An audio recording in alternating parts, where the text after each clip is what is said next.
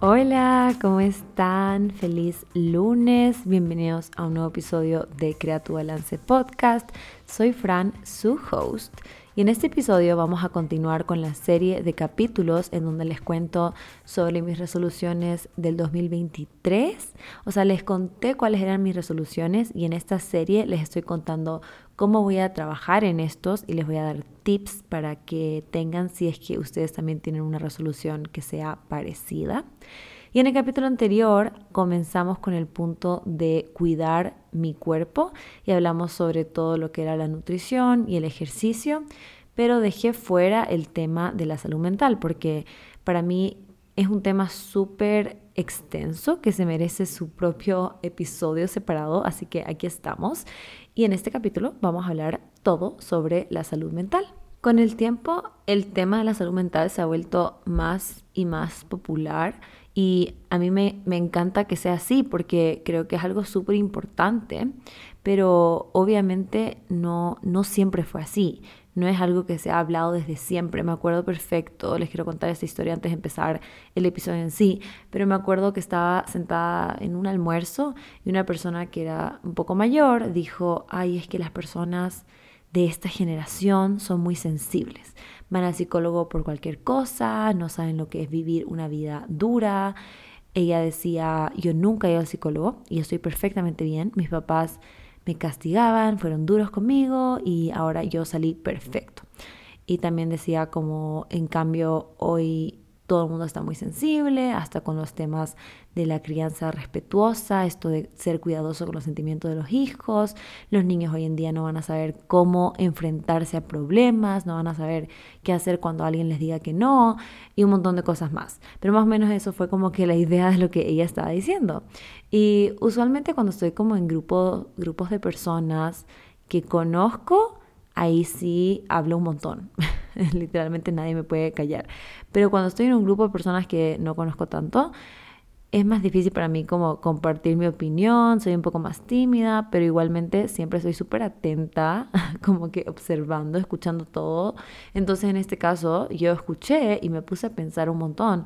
Y estoy de acuerdo que esta generación es mucho más abierta en cuanto a las emociones, a los sentimientos, pero no creo que, que somos como que demasiado sensibles o que esto nos hace como débiles. Creo que las generaciones anteriores no podían expresarse tanto, o sea, no era como bien visto, quizás era raro, especialmente que sigue el tema del psicólogo, como que no era como normal que cualquier persona vaya a un psicólogo y creo que lo más normal era como guardarte los sentimientos y solo seguir adelante.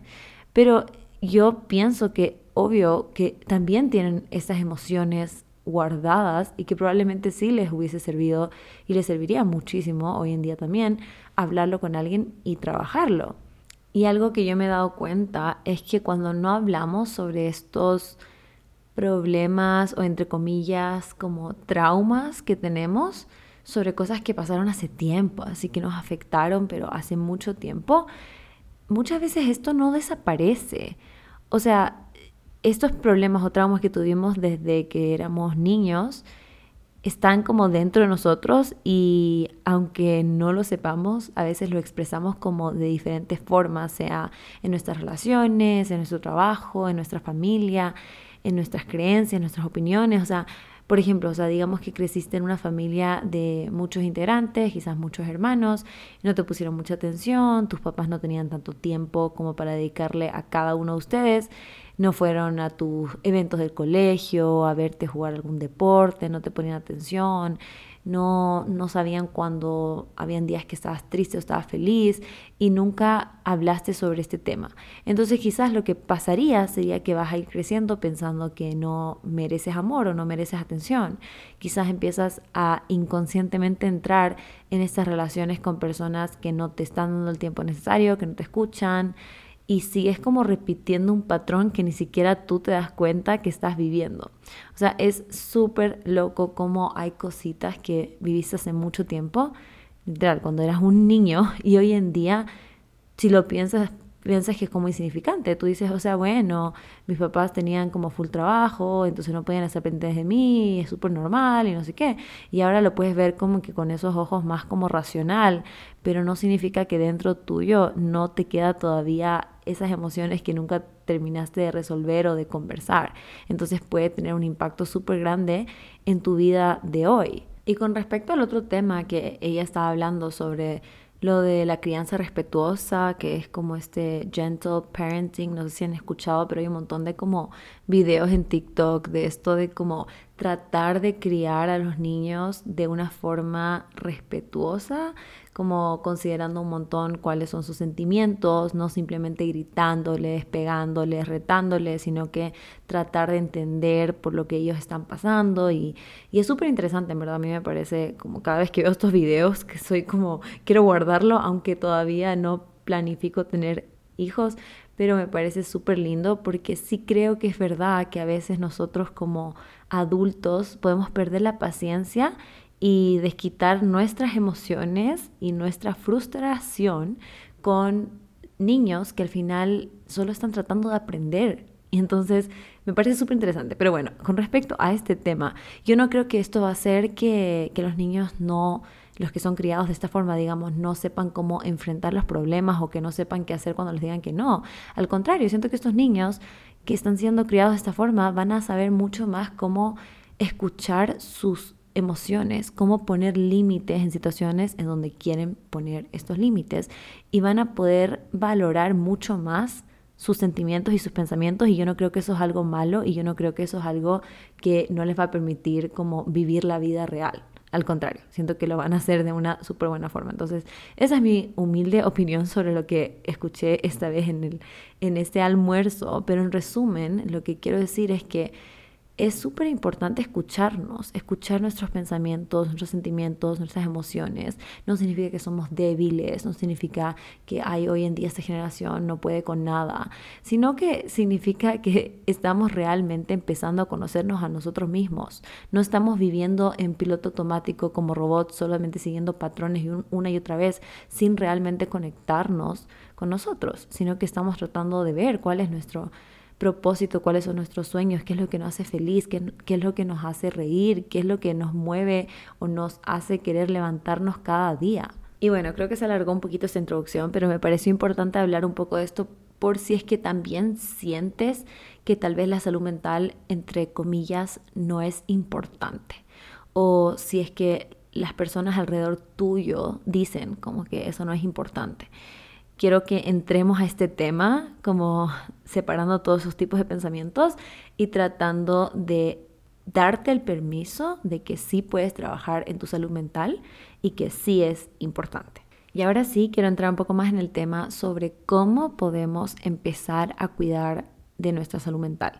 Hay miles de formas de hacerlo porque además todo se relaciona, o sea, digamos, tener buenas relaciones con nuestros amigos, nuestra familia, rodearnos de estas personas que nos hacen feliz, em, o darnos el tiempo de mover nuestro cuerpo, comer comida que nos nutre, nos hace sentir bien, nos va a ayudar a tener claridad mental, a sentirnos bien, dormir bien, descansar nuestro cuerpo, permitir tener estos momentos para disfrutar y hacer cosas que te gustan. O sea, todas estas cosas pequeñas del día a día también van a afectar nuestra salud mental. O sea, literalmente todo suma. Cuando las áreas de nuestra vida se sienten alineadas a lo que realmente estamos buscando, nuestra salud mental está feliz. Pero no es tan fácil como solo querer todas estas cosas que dije recién, sino que hay que aplicar diferentes herramientas para poder ayudarnos a conectar con lo que nosotros mismos queremos y descubrir, o sea, qué es lo que realmente nos hace feliz y qué partes de nosotros nos falta sanar para poder llegar a este punto al cual queremos llegar. O sea que con estas herramientas, cuando las vas aplicando en tu día a día, te van a ayudar a alcanzar a tener estas buenas relaciones con las personas, a poder tener esta buena relación con tu cuerpo, con la comida, con el ejercicio, a poder descansar tu cuerpo, dormir bien, a poder tener esos momentos en donde estás simplemente feliz. Y esas herramientas son muchísimas y va a depender de cada persona cuál de estas le va a servir más. estoy compartiendo con ustedes las que más me han ayudado a mí y que yo quiero seguir incorporando este año, pero es importante igual que que sepan que lo que yo les digo no necesariamente tienen que hacer todo esto, sino que la idea es que escuchen lo que les estoy contando, les voy a dar como mi opinión sobre cada una de estas, cómo nació cada una de estas herramientas para mí, los pros y los cons de cada uno y después la idea es que tú veas si es que resuena contigo, si es que quizás te gustaría añadirlo en tu día a día o modificar algo que estás haciendo o si simplemente esta no es una herramienta que aplica para ti en este momento de tu vida y eso también está perfecto. Así que empecemos. Estas son seis herramientas que quiero compartir con ustedes. Empecemos con la primera que es la meditación, meditar. Y hay muchas formas de hacer esto, pero yo quiero hablar sobre la típica, la de como que, la que siempre escuchamos, que te sientas con las piernas cruzadas y como que cierran los ojos y estás en completo silencio, digamos. Pero también he escuchado que hay otros tipos de meditación, pero la verdad es que nunca he probado como otros tipos, entonces vamos a hablar de este. Y cuando recién escuché sobre esto o aprendí sobre esto, mi primera reacción era como que no, o sea, esto no es para mí. Lo hacía en yoga, a veces como antes de la sesión, antes de empezar como la sesión de yoga o al final de la clase y me sentía súper incómoda, o sea, solo estar sentada en silencio o a veces acostada eh, y no entendía muy bien como el punto y lo único que hacía era literal acostarme y pensar en todas las cosas que tenía que hacer después. Era como un momento para mí para hacer como to-do list así, porque en verdad que no sabía qué hay que hacer cuando estás meditando. Pero entendí mucho mejor cómo hacerlo cuando me bajé una aplicación que se llama Calm. Em, este tiene unas meditaciones cortas y también una guía de principiantes que yo hice por 30 días. O sea, literal así aprendí, porque había como 30 días de cómo meditar y todos los días tenía como un video, bueno, más un audio de como 5 a 7 minutos donde te hacían como una mini meditación, pero también te estaban como enseñando cómo hacerlo. Y ahí entendí que no es como que hay una forma perfecta para hacerlo. Y también me di cuenta que era bueno para mí aprender a silenciar un rato mis pensamientos y tener un momento de paz. Entonces aprendí a quererlo, aprendí a que me guste. Tampoco es algo que hago súper constantemente porque todavía me cuesta un montón. Pero sí creo que es algo que muchas veces no le damos la oportunidad solo por como la palabra y por los pensamientos que se nos vienen cuando pensamos en meditar. Pero siento que este tipo de meditación guiada sí te puede ayudar a probar a ver si es que tal vez esta vez sí sea algo que te ayude. Em, entonces, en cuanto a los pros, yo creo que es una herramienta que te puede servir muchísimo en momentos de como ansiedad. O sea, cuando estás a full, con tu mente a full, pensando un montón de cosas, por ejemplo, cuando estás tratando de dormir y literalmente se te vienen todos los pensamientos, en ese momento que estás acostado listo para dormir, en ese momento sí está súper bueno saber cómo meditar Incluso esta misma aplicación tiene como estos, estos audios para la noche, donde literalmente te ayuda a sentirte un poco más relajado.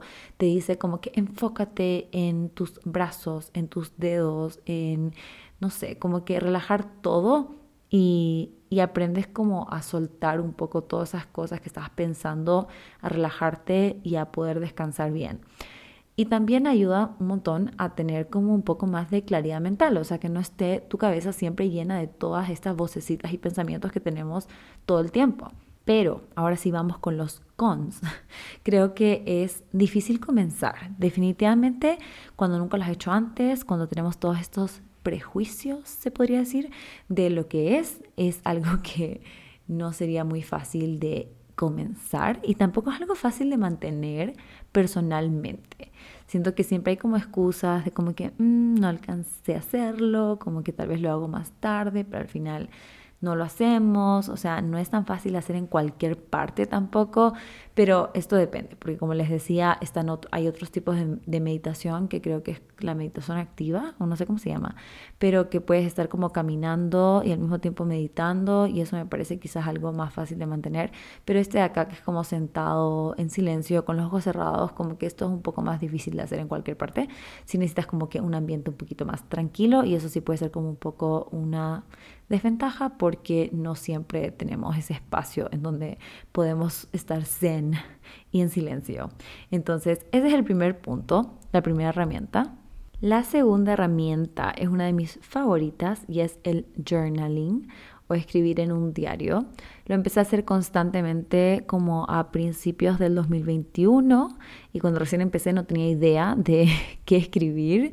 Eh, creo que solamente me dieron ganas porque, no sé, vi muchos videos, muchas personas que lo estaban haciendo, que decían que era súper bueno. Entonces dije, voy a tratar de hacerlo, pero literal no sabía qué escribir, pero de a poco, como que siendo constante, practicando, fui aprendiendo cuál es la forma en la que más me sirve a mí, porque cada persona lo puede utilizar de diferentes maneras, hay muchas formas de hacerlo, pero mientras vas practicando y vas como experimentando, vas viendo cuál es la forma que más te sirve a ti. Y por eso también nació el Gratitud Journal, que es nuestro journal junto a Letash, porque este tiene una parte guiada y una parte abierta. Y así te ayuda con el proceso de comenzar especialmente, aunque yo ya empecé a hacer full y me encanta igual, porque tienes una parte en donde tienes ciertos prompts que se repiten cada día, como hoy estoy agradecido por, o esta es la afirmación positiva del día, o hoy me siento de tal manera. Entonces tienes todas estas como frasecitas para ya empezar a meterte en el mood para empezar a escribir y después ya tienes como que tu, tu espacio en blanco para que ya empieces a escribir sobre lo que tú quieras. Escribir literalmente, o sea, el journaling se puede utilizar como un diario de vida en donde escribes todo, todo, todo lo que te pasa en el día. Y eso es súper lindo de hacer porque, porque literalmente puedes volver atrás y ver qué estás haciendo en ese momento. Pero algo que puedes hacer también que va un poquito más allá es escribir estas cosas que pasan en tu día, pero también empezar a analizar estas cosas y también pensar cómo te hace sentir. Así el journal se vuelve un lugar donde como que te desahogas, pero también reflexionas, en donde aprendes cosas sobre ti que ni siquiera sabías que estabas pensando, porque literalmente cuando nos dedicamos este tiempo para escribir, sale los obvio salen los pensamientos que estamos pensando en ese momento, pero también a veces mientras más vamos escribiendo, más pausamos para realmente ver qué está detrás de esos pensamientos. Entonces vamos descubriendo como cosas diferentes. Y, también se puede utilizar como un espacio para afirmaciones o manifestaciones de cosas que quieras eh, y te ayuden para poder estar más alineado con el tipo de vida que quieres vivir. Entonces, los pro de journaling es que todo queda escrito, Puedes volver atrás, puedes ver cuánto has crecido, cuánto has aprendido, puedes recordar momentos, recordar sentimientos, puedes tener un journal hermoso, que a mí que me encanta la papelería, como que es un pro definitivamente tener un journal que se vea como súper lindo y que también la calidad del papel, o sea, todas estas cositas que están en tu control, o sea, puede ser un journal que va, no sé, combina con tu cuarto o que te encanta llevar para todos lados, que es el tamaño perfecto para ti, para llevar un cafecito, o sea, todas estas cosas que es como un poquito más, no sé, visual, pero que a las personas que les gusta la papelería y esto es importante, o sea, un cuaderno bonito, una agenda bonita, o sea, en verdad que es súper, súper importante. También puedes hacer que esto sea parte de una nueva rutina, puedes empezar a crear como el momento del journaling, o sea, literal hacer un ambiente cómodo, o sea, prender una velita, hacerte un tecito, un cafecito y elegir como un spot de tu casa, de tu departamento, de donde tú lo quieres hacer cada día. Y, esto también, o sea, otro, otro pro que tiene es que lo puedes hacer en cualquier parte. O sea, literalmente te lo puedes llevar a un cafecito, a un lugar, o puedes hacerlo afuera. Si es que de repente vas a hacer como un viajecito a alguna montaña, no sé, o vas a un lago o algo así, te puedes traer tu journal y sentarte un ratito y hacer tu journaling. Y ahora sí, la parte del con yo creo que no es tan fácil comenzar el hábito de hacer journaling cuando nunca lo has hecho, pero esto va con cualquier hábito, la verdad. Empezar un hábito diferente es súper difícil al comienzo, o sea, hay que tratar de hacer algún tipo de rutina para que sea algo que, que, haces todos los días, al comienzo quizás un poquito más como obligado, porque no es algo que se te viene tan natural. Y el tema del journaling sí te va a tomar un poquito más de tiempo, no necesariamente tiene que tomarte mucho tiempo, pero sí tienes que por lo menos, no sé, sentarte un segundito para poder agarrar tu cuaderno y escribir. Entonces sí es algo que deberías dedicar un poquitito de tiempo. Y lo otro es que puede ser complicado de empezar cuando no tienes como un journal guiado o cuando no tienes como estos prompts. O sea, muchas veces la razón por la cual las personas no les gusta el journaling o no quieren comenzarlo o lo comienzan pero después no lo continúan haciendo es porque no saben sobre qué escribir.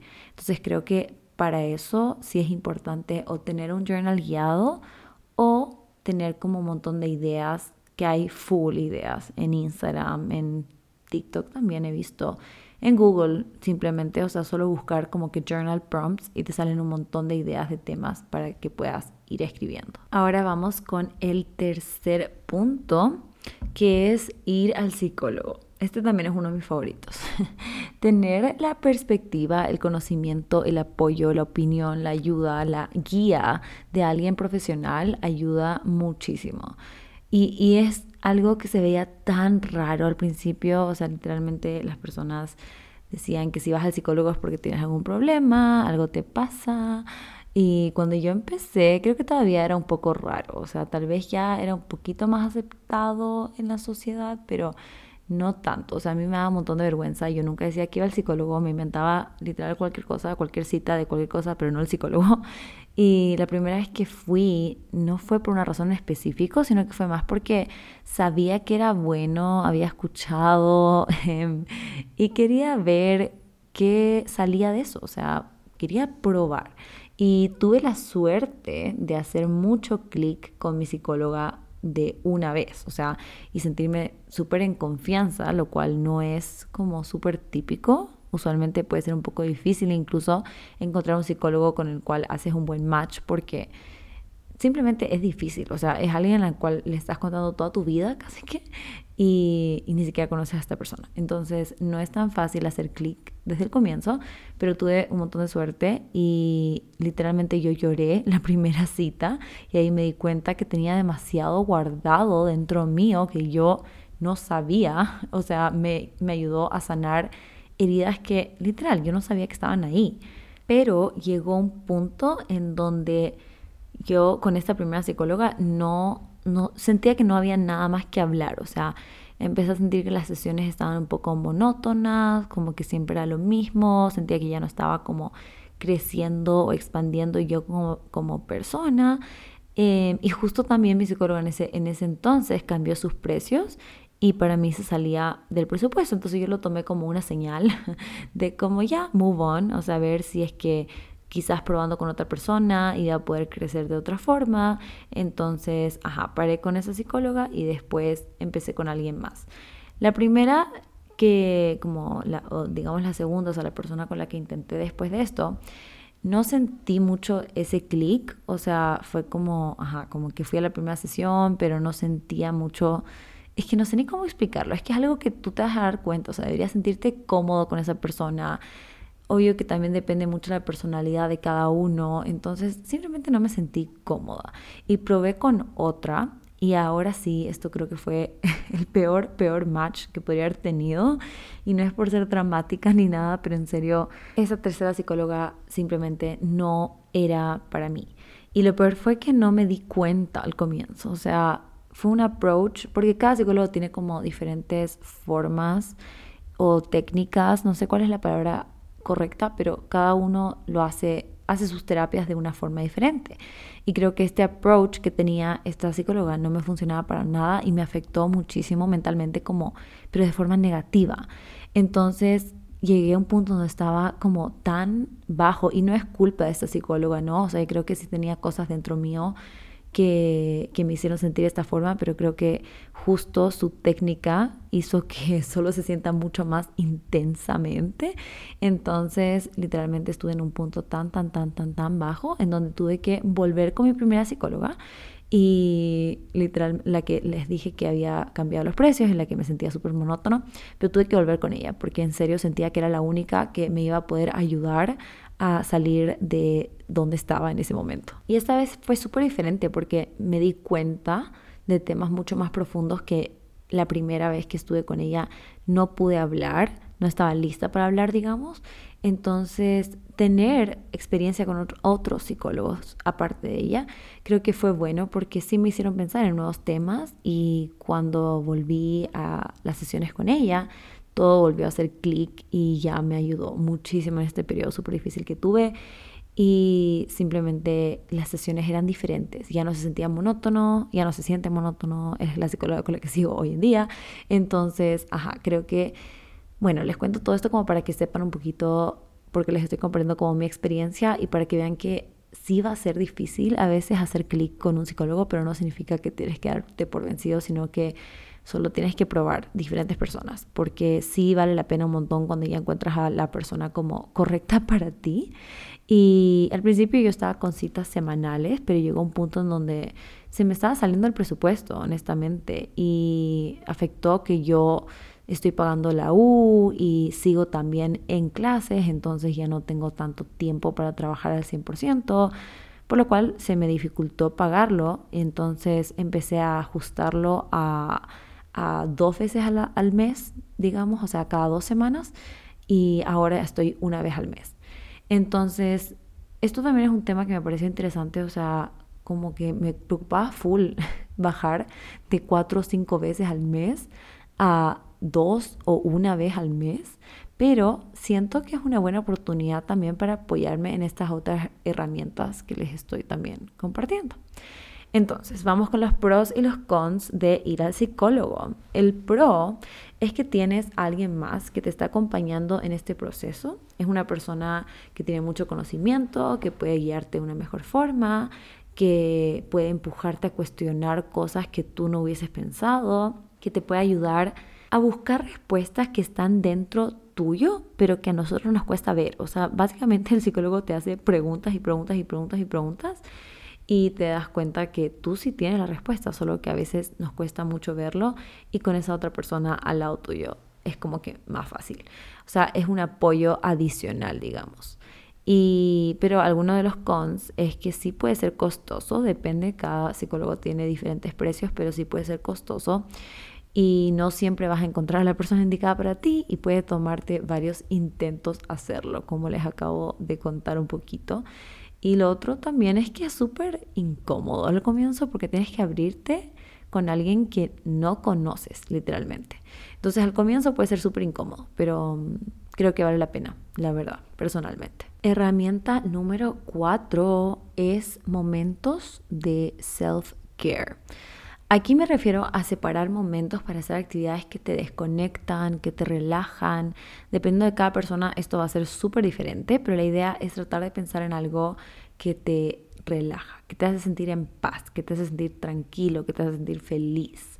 Acordarnos de mimarnos un poquito, de darnos un regalito, de hacer algo por nosotros, porque esto ayuda a que recarguemos energías y hasta te puede ayudar como en el ámbito laboral a estar más motivado, a sentirte más creativo. Y entonces, por ejemplo, para mí en esta categoría entra darse un baño súper largo con agua caliente, hirviendo, literal, que te queme, pero rico. o ponerse mascarillas en la cara, como un día de spa, o planificar un día de Netflix y como que tu comida favorita darme un tiempo para ir a mi cafetería favorita, pedirme un postre con un tecito o un cafecito, un mocachino con leche de almendras, dependiendo de qué siento ese día. o darme un masaje relajante, descontracturante, que es delicioso. O leer un libro que me guste, pero solo por diversión. No porque quiera aprender algo, sino que solo por diversión.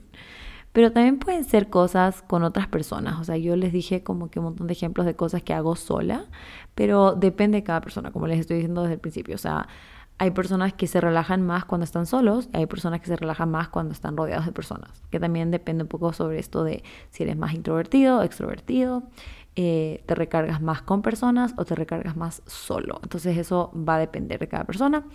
Y el pro es que te recuerdas a ti mismo que tú mereces un momento para ti que, mereces disfrutar, disfrutar del momento, lo vas a pasar bien, te vas a sentir relajado, feliz, tranquilo y también te va a ayudar con los otros ámbitos de tu vida. O sea, a mí sí me pasa un montón que cuando yo me cuido a mí, después me doy cuenta que en las otras áreas de mi vida me siento más, más como, ajá, más motivada, con más ideas. O sea, me ha pasado como recientemente que me estoy como dedicando más estos momentos de self-care y también son momentos en donde se me vienen full ideas y me siento creativa. Entonces sí te ayuda un montón en otros ámbitos de tu día a día. Y en verdad que no le veo un con a esto. O sea, siento que si, es, si es algo que no necesita ser caro necesariamente, o sea, puede ser que un masaje o como que ir a una cafetería o comprar alguna mascarilla, como que tal vez eso cuesta dinero, pero no necesitas hacer eso, o sea, darse un baño o como que ver Netflix, o sea, son cosas que puedes hacer en tu casa que usualmente sí haces, pero es como tratar de dedicar ese momento específico para eso. Em, entonces, Ajá, no necesariamente tiene que ser nuevo, incómodo, diferente. Puede ser algo que ya haces, pero tratar de como hacer que el momento se sienta mucho más especial. A ver, nos quedan dos herramientas más.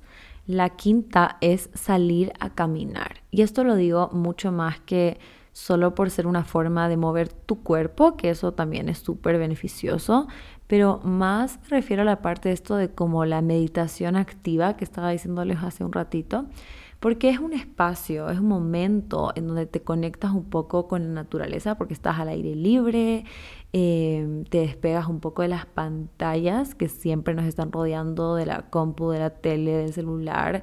Usualmente yo salgo a caminar escuchando un podcast, pero también es interesante como hacer el experimento de probar caminar sin música ni, ni un podcast y solamente estar como con nosotros, o sea, caminando, literal. Porque todo el día estamos con tantas distracciones en el día a día, estamos siempre con el celular, con notificaciones, pendientes de lo que tenemos que hacer, hay personas alrededor de nosotros que nos necesitan, necesitan favores, etc. Y no pausamos a pasar tiempo con nosotros mismos en silencio y solamente escuchar como que qué estamos pensando, qué estamos sintiendo y también como lo que les decía en el punto anterior, yo creo que esto ayuda muchísimo en la parte de creatividad y de inspiración, porque muchas veces tenemos ideas y somos creativos, pero como estamos siempre haciendo algo, como que no tenemos ese momento del día para dejar que nuestra mente como que nos diga así qué ideas tiene.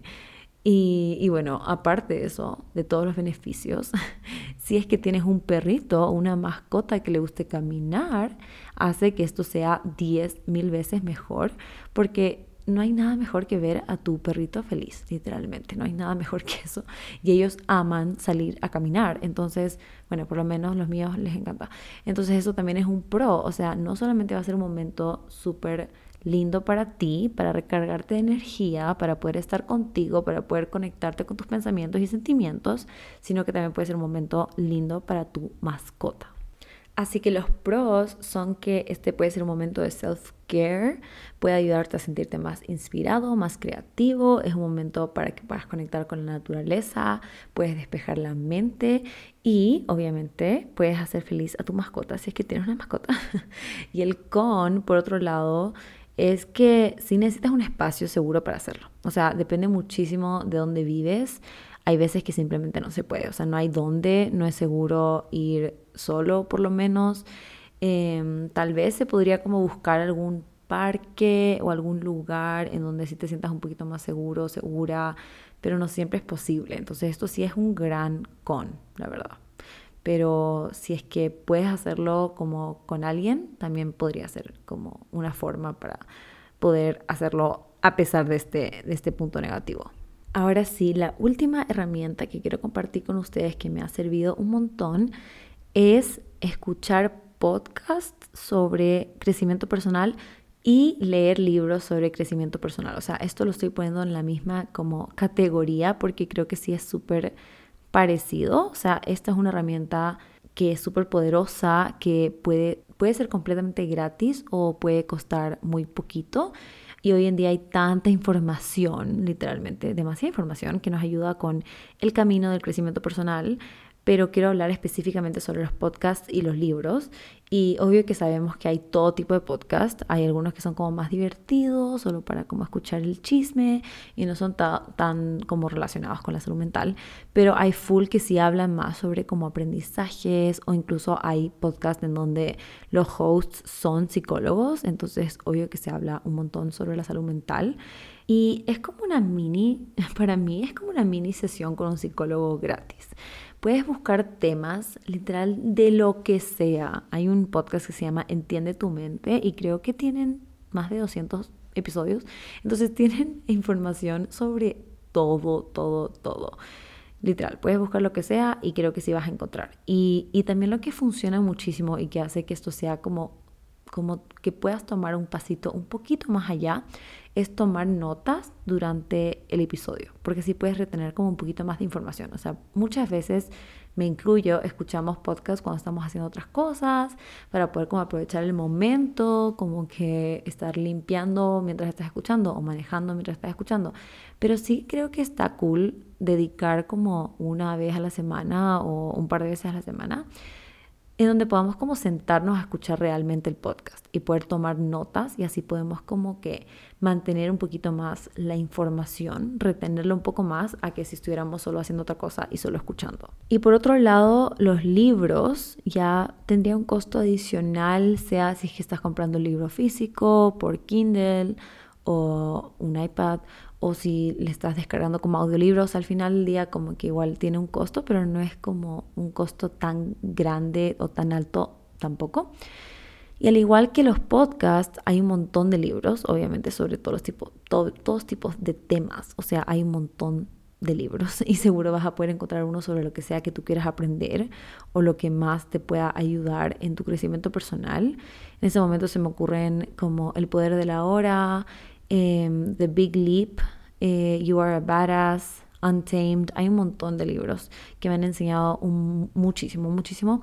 Y a veces también es cool tomar notas o como destacar o resaltar partes importantes porque hay tanta información que como que a veces nos vamos a olvidar de todo lo que estamos leyendo. Entonces también es cool como empezar a destacar ciertas cosas o escribir en alguna parte como algo que aprendimos y que nos gustó muchísimo de ese libro o de ese podcast. Entonces los pros son que aprendes nuevos conceptos, nuevos puntos de vista de diferentes personas, puedes expandir tu conocimiento sobre muchísimos temas, trabajas en ti, en tu salud mental, en tu crecimiento personal, pero un con que les puedo decir que no sé si es un con, pero a veces me pasa que hay tanta información hoy en día que no sé por dónde empezar. Me ha pasado últimamente con los libros, o sea, hay tantos libros que he visto que son buenos, pero como no soy tan rápida leyendo, me cuesta eh, como que poder leerlos todos, porque es como que me demoro tanto en cada uno. Pero creo que algo que puede ayudar este con es empezar a usar más los audiolibros, que al final es como un podcast larguísimo y así lo puedes escuchar mientras estás haciendo otras cosas. Y, o sea, igualmente a veces tomar apuntes y todo eso para que retengas un poco más la información, pero tampoco la idea es que te obsesiones de solamente leer libros de crecimiento personal y solamente escuchar podcasts de crecimiento personal, porque al final también creo que eso satura y como cualquier cosa, es mejor hacer todo en moderación y aceptar que simplemente hay muchos temas y no siempre vamos a poder ser expertos en todos pero tratar de ver qué es lo que más queremos en nuestra vida en este momento y buscar como podcast y libros sobre eso y también permitir tener esos otros podcasts y libros que son más como para diversión y no solamente para aprender. Y esas son mis seis herramientas que quería compartir con ustedes. Les doy estas ideas y seguro que hay muchas herramientas más, pero como les decía, estas son las que más me han servido a mí. Cada persona es súper diferente y le van a servir diferentes herramientas, así que no pienses que tienes que ponerte a hacer cada una de estas cosas que les dije ahora ya, sino que igual anímate a empezar alguna de estas que tal vez te llamó la atención o cuéntame de tu experiencia con estas herramientas o de alguna otra que quizás no mencioné, me puedes escribir por Instagram siempre por mensaje directo. Y sí, literal me encanta cuando me escriben y me cuentan sobre el episodio. Es como que, no sé, siento que no es solo yo hablando, sino que ustedes sí están escuchando. Entonces me cuentan un poco su opinión sobre lo que sea. Así que escríbanme. Y eso, em, entonces mi meta este año es seguir fortaleciendo estas herramientas que les dije en mi vida, sin sentir una presión tampoco por tener que cumplirlo todo o perfectamente. Y también entendiendo que durante algunas temporadas de mi vida, algunas de estas van a estar más presentes y otras no tanto. Así que eso es normal, siempre van a haber como episodios. Entonces, eso, mil, mil, mil gracias por llegar hasta aquí, por escucharme. Espero que les haya gustado este episodio. Eh, asegúrense de darle estrellitas si no han hecho todavía un review por Spotify o por Apple Podcasts, porque en verdad que eso apoya muchísimo este podcast. Y eso, nos vemos en el siguiente episodio hablando sobre la siguiente resolución el siguiente lunes. Bye.